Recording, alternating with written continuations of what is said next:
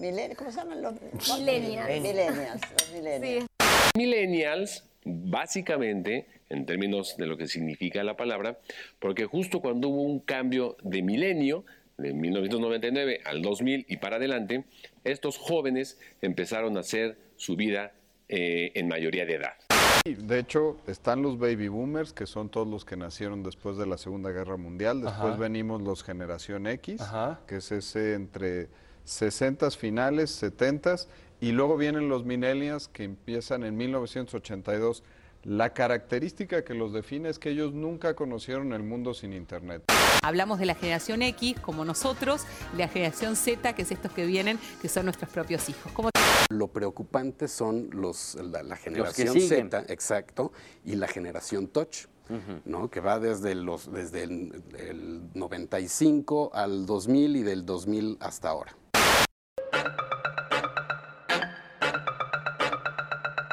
Alfabeta. Una enciclopedia de cultura digital con datos y relatos.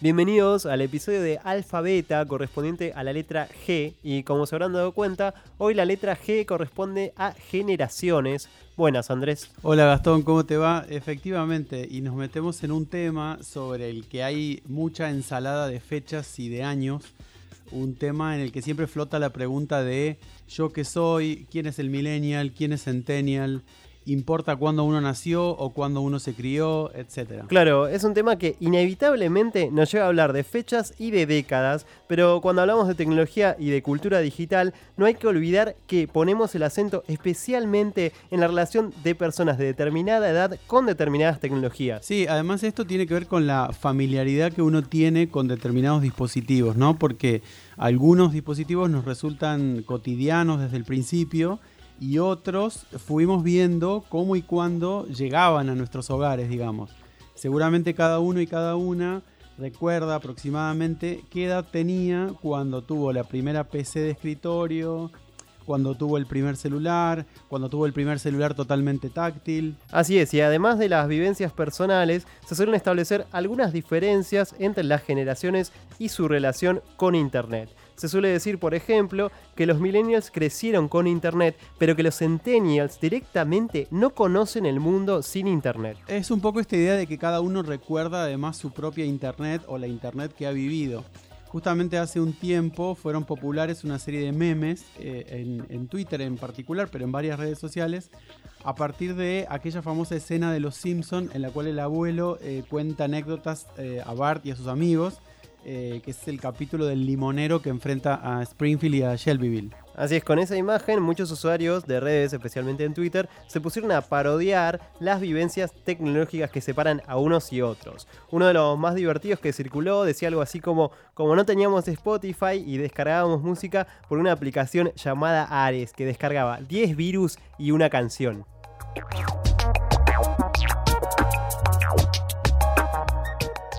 Antes de seguir hablando de generaciones, no nos queda otra que definir algunas fechas, ¿no? Sí, Gastón, obviamente no tiene mucho sentido ponerse estrictos con las fechas, pero sí es necesario, obviamente, eh, con G de generaciones, empezar a ubicarnos, por lo menos en relación a las décadas en que cada generación nació. En este episodio vamos a referirnos a cinco generaciones. Baby Boomers, Generación X, Millennials, Centennials y Generación Alpha. Y aclaramos, Gastón, que la clasificación de generaciones puede variar según el enfoque, pero básicamente son conceptos que provienen de la sociología y de la demografía. Así es, efectivamente. Y la primera generación debe su nombre a la gran tasa de natalidad que se registró después de la Segunda Guerra Mundial, sobre todo en Europa y los Estados Unidos, porque los baby boomers son aquellos nacidos entre 1945 y 1965. Sí, después la siguiente generación se la llamó generación X y en la generación X ubicamos a las personas nacidas aproximadamente entre 1966 y 1979. Y después viene quizás la generación más amada, más odiada, más bastardeada y te diría que hasta la más eh, confundida, ¿o no? Confundidas sobre todo, sí, Andrés, porque entre 1980 y 1995 nacieron los millennials, aquellos sobre los que tanto se escribe, y a veces sobre los que recae un humor bastante irónico. Recordemos el éxito de cuentas como Millennials Descubren en Twitter, que siempre suele ser una burla hacia esa generación. Sí, es una burla y muchas veces es una burla mal enfocada, porque son dardos que en realidad parecen destinados a los centennials. Suele haber como, como mucha confusión entre millennials y centennials pero digamos justamente que los centennials son aquellos que eh, nacieron entre 1996 y 2010. Bien, y por último tenemos a aquellos que todavía son niños y que además de nacer conectados como los centennials, directamente vinieron al mundo de las tablets y de los celulares touch. De hecho, se los conoce como la generación alfa, pero también se los suele llamar la generación touch. Sí, de esta generación no hay tanto, digamos, no hay mucho para analizar, precisamente porque es la generación que está en curso, entre comillas.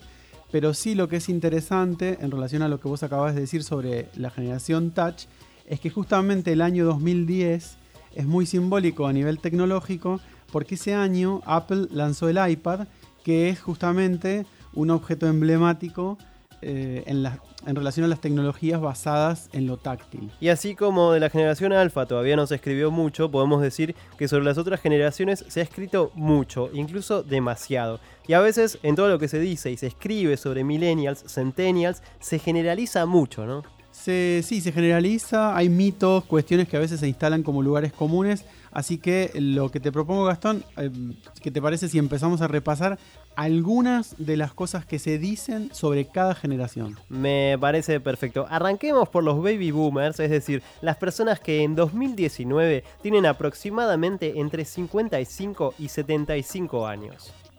Sí, muchos de ellos son jubilados y jubiladas. Eh, a ver, en principio, por la edad que tienen y por su menor habilidad con la tecnología, uno lo que podría pensar es que es la generación menos conectada o la que tiene menor presencia en las redes. Pero no es tan así, ¿no? No, vos sabés que por lo menos en Estados Unidos, a partir de un estudio de la consultora Edison Research, lo que dice es que justamente en Estados Unidos, desde 2017, Facebook sigue creciendo entre los mayores de 55 años. ¿Sí? Esto por ahí es el correlato estadístico de una, una, cuestión que a veces se dice en el habla cotidiana, esto de que en Facebook están nuestras tías y nuestras abuelas. Bueno, tiene un, digamos, un sustento estadístico. Pero bueno, volviendo al mito, lo que podemos decir es que la generación de los baby boomers no es que está menos conectada, sino que está concentrada en una sola red social, en este caso Facebook. Y esto podemos conectarlo con lo que comentamos en nuestro episodio con F de Fake sobre la campaña de Trump orientada justamente a esta generación. Y después tenemos a la generación X, que son los que a grandes rasgos hoy tienen entre 38 y 54 años. Respecto a la tecnología, a la generación X podemos definirla como aquella que en su infancia y su adolescencia vivieron la llegada del CD, los cassettes, de la PC de escritorio, del Walkman y de los videocassettes. Sí, son todas tecnologías que las podemos ubicar entre la televisión e internet, ¿no? Sí, todos estos soportes que siguen siendo físicos y no demandan conexión, pero que sí empezaron a permitir a sus usuarios acciones que antes no se podían hacer. Pensemos en la acción de adelantar o rebobinar una canción o una película, pero nos queda una generación más antes de pasar a la generación de los centennials y a nuestra invitada. Sí, la generación que nos queda justamente es la de los millennials, eh, se dice de todo de los millennials, pero una de las cuestiones que se suele marcar es el egocentrismo millennial. Eh, vos sabés, Gastón, que en 2013 la revista Time publicó una portada con un título muy significativo y muy sugerente que decía The Me, Me, Me Generation, tres veces la palabra mí, para que quede claro. Y lo que veías en la portada es una chica tirada en el piso tomándose una selfie. Y una parte del título de esa portada decía, Millennials narcisistas que todavía viven con sus padres. Y justamente aquella etapa de Time se relaciona mucho con lo que los medios escriben y muestran sobre las los millennials, y hablo justamente siendo uno de ellos. Todos o la mayoría de las notas que leas sobre millennials van a hablar de que somos vagos, de que no sabemos cómo trabajar ni cómo criar chicos, que no nos importa el futuro, como si lo único que nos importara es sacarnos el selfies. Sí, y está también el, mito o el cliché de la palta, que nunca lo terminé de entender del todo. También. Pero, pero está siempre con, asociado a los millennials. Bueno, y nos quedan los centennials. Digamos como referencia eh, rápida que son los que ahora están mayormente en el colegio, algunos están ya empezando a dar sus primeros pasos en lo laboral, algunos estarán votando ahora por primera vez. Y de esta generación lo que se suele decir muchas, eh, muchas veces eh, como algo positivo, te diría como algo excesivamente positivo, se asocia a los centennials con los nativos digitales, como que son todos nativos digitales y que por lo tanto tienen mucha capacidad para manejarse en Internet. Bueno, para ubicarnos un poco en Alfabeta, en la realidad eh, tenemos a una gran investigadora y experta en este tema a quien vamos a escuchar. Soy Roxana Morduchowicz, doctora en comunicación de la Universidad de París, consultora de UNESCO sobre educación y tecnologías, especialista en cultura juvenil y autora del libro Ruidos en la web, cómo se informan los adolescentes en la era digital. La expresión nativo digital nació en los años 2000 para calificar y definir una generación que había nacido con las tecnologías. Eh, en la actualidad esta expresión se está discutiendo, interrogando, desafiando, porque no se puede calificar a un chico de nativo digital solo por el hecho de haber nacido un determinado año en una determinada fecha o por pertenecer a una determinada generación. Le agradecemos a Roxana, una gran referente académica sobre este tema, y es interesante porque ya de entrada nos advierte y nos, nos dice cuidado con caer en simplificaciones respecto al año en que uno nació. Sí, y obviamente la pregunta que queda flotando es, entonces, ¿qué es un nativo digital? Gran pregunta, y a eso Roxana nos responde lo siguiente. Nativo digital es aquel que sabe utilizar las tecnologías e Internet en todo su potencial, es decir, que, hace, que sabe hacer un uso seguro, responsable, crítico, reflexivo y creativo de las tecnologías. Si por el contrario el chico sube información personal a la web porque no mide el, alcance de Internet o utiliza el primer link que le aparece en el buscador porque cree que es el más seguro, copia y pega cualquier información y viraliza un contenido sin chequear su autor o identificar la fuente, no puede ser llamado nativo digital aun cuando tenga 15 años. Bueno, eh, muy interesante lo que nos dice Roxana Morduchovich porque son ejemplos de conductas muy concretas. Me quedo especialmente pensando en esto de copiar y pegar sin criterio o esto de quedarse con el primer resultado que te ofrece un buscador cuando estás buscando eh, una respuesta a algo, ¿no? Sí, está bueno lo que plantea Roxana porque nos da a entender que gran parte de los centennials podrían no estar del todo capacitados para vivir en este mundo de hiperinformación donde estamos hiperconectados, ¿no? Sí, estamos, vivimos saturados de datos, nosotros hablamos un poco de, este contexto de hiperinformación, lo hablamos también nuestro, en nuestro episodio con F de Fake, precisamente porque en un contexto de tanta información es clave saber distinguir noticias verdaderas de noticias falsas o saber analizar, em, digamos, bueno, el contenido de una fuente, etc. Hay otra cosa importante que nosotros, eh, que se habla mucho, digamos, de los centennials, que es la cuestión de que no leen, que leen poco o, que leen de manera muy distraída, ¿sí? Una cuestión que eh, le preguntamos también a Roxana y nos decía esto existe el preconcepto, el prejuicio de que los chicos del siglo XXI, los nacidos en este siglo, en este milenio, no leen porque su mundo está poblado de pantallas.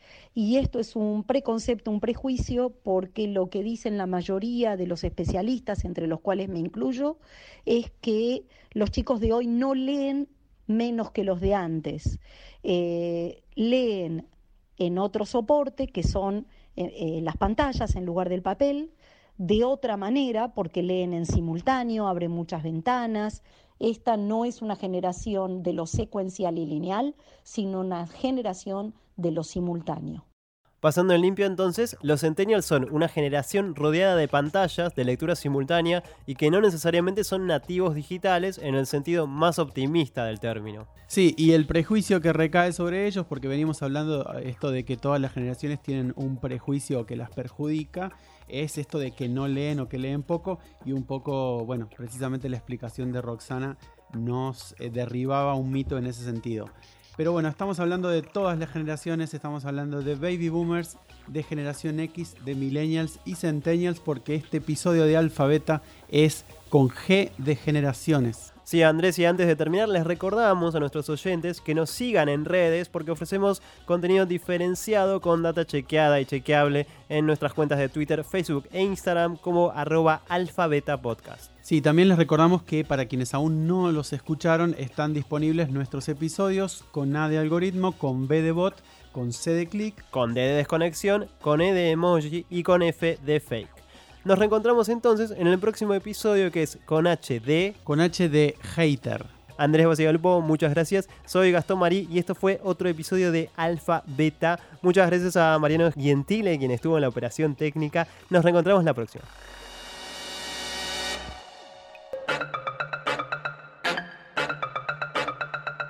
Alfa Beta. Una enciclopedia de cultura digital con datos y relatos.